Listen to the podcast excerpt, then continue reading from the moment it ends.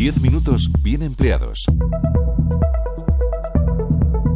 En España hay cerca de 900.000 asalariados contratados por autónomos. Si es usted uno de ellos, conozca sus derechos si el jefe se jubila. Pero legalmente el estatuto lo que está estableciendo es una indemnización de una mensualidad.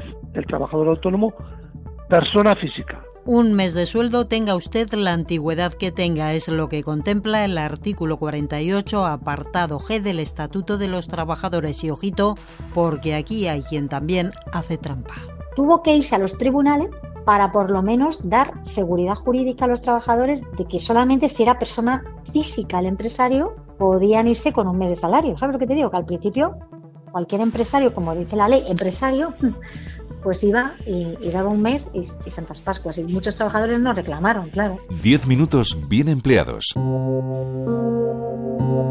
Nos sacan de dudas Fernando Martínez y Ana Gómez, abogados los dos. Él ejerce en Pamplona, ella al frente de la Asociación de Laboralistas de España y los dos tienen claro que la diferencia ante una indemnización la marca un hecho, que el empresario sea o no autónomo. El Estatuto de los Trabajadores prevé esa solución de resolución del contrato por jubilación del trabajador del empresario autónomo.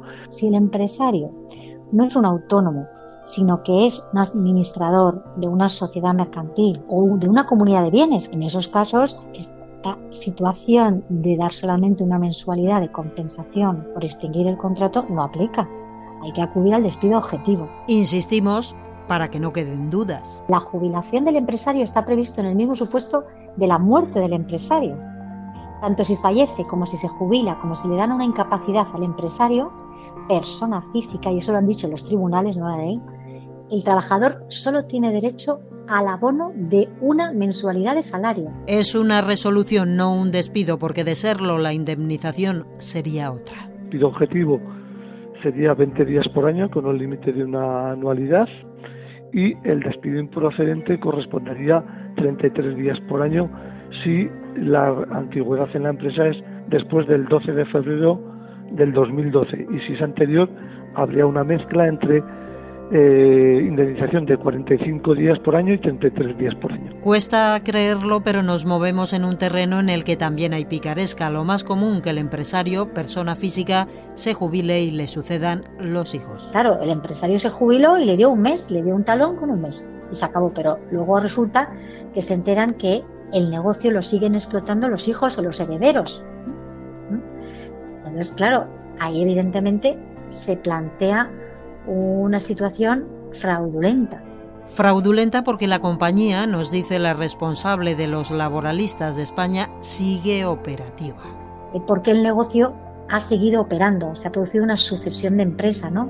Y el nuevo empresario, que en este caso serían esos herederos, tienen que mantener la relación laboral. Se despido, en todo caso, ahí se produciría una reclamación por despido que daría lugar o a una readmisión o al pago de una indemnización por despido improcedente. Y ni siquiera los despachos de abogados se libran de la picaresca. Eh, hay una sentencia muy, muy interesante ahora de, un despacho de abogados que efectivamente una de las abogadas le pasó esto y puso un detective y descubrió que, que estaban los hijos del, del dueño del despacho operando el despacho. ¿no? Y entonces la sentencia llegó a los tribunales no por esta cuestión también, sino por la prueba, por el detective, ¿no?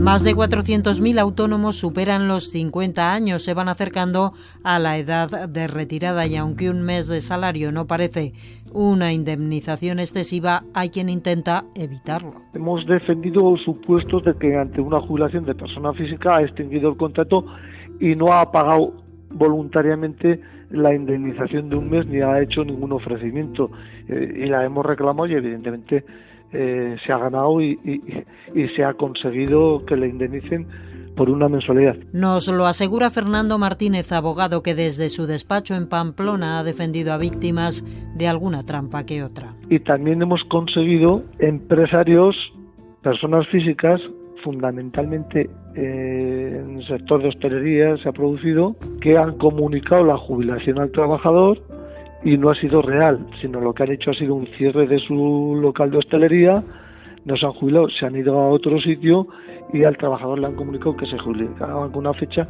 y le han indemnizado con una mensualidad. El consejo de los expertos, acudir a los tribunales. Que lo que los tribunales olfatean a la primera es el fraude.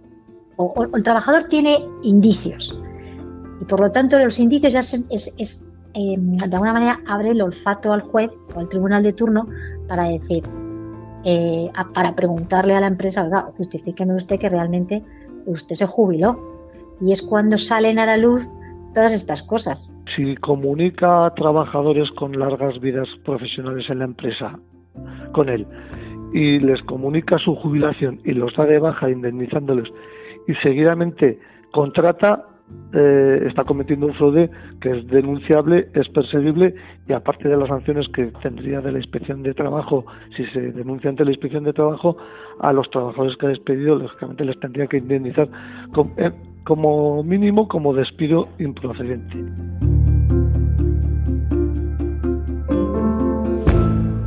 Diez minutos bien empleados.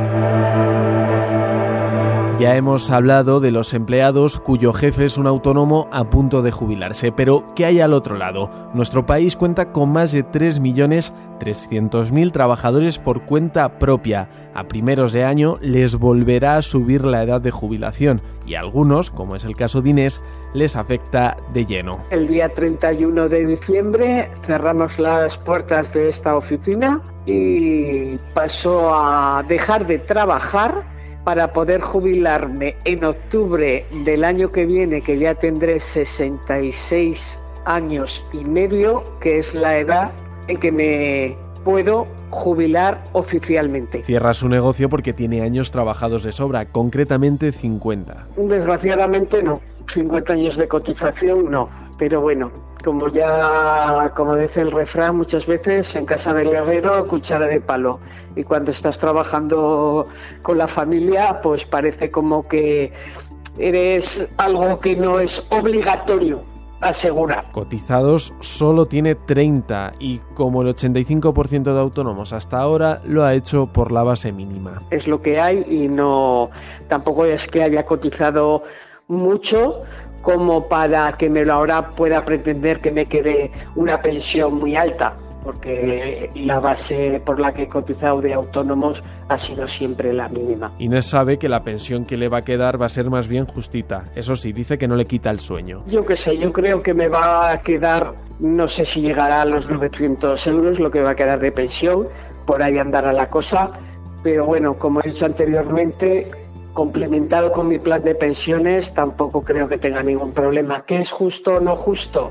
Pues bueno, quizás sea un poquito escaso. Cuando se hizo cargo del negocio, junto a ella tenía otro empleado. Él sí que se jubila. Ya tenemos ganas de descansar, de, de dejar de darle vueltas a la cabeza y de solucionar problemas y pues cosas que surgen en lo que es la vida laboral del día a día. Porque el contexto es difícil.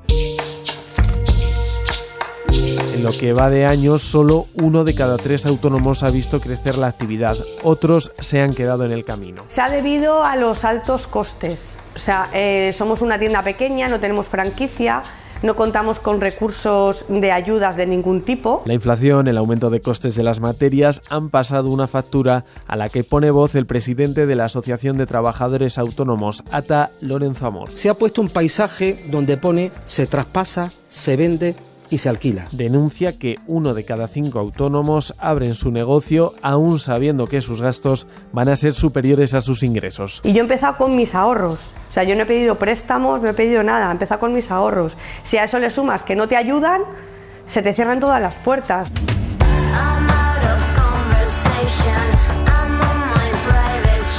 Autónomos, asalariados o jubilados, toda la información laboral cabe en 10 minutos bien empleados. Puedes volver a escuchar los programas en RTV Play.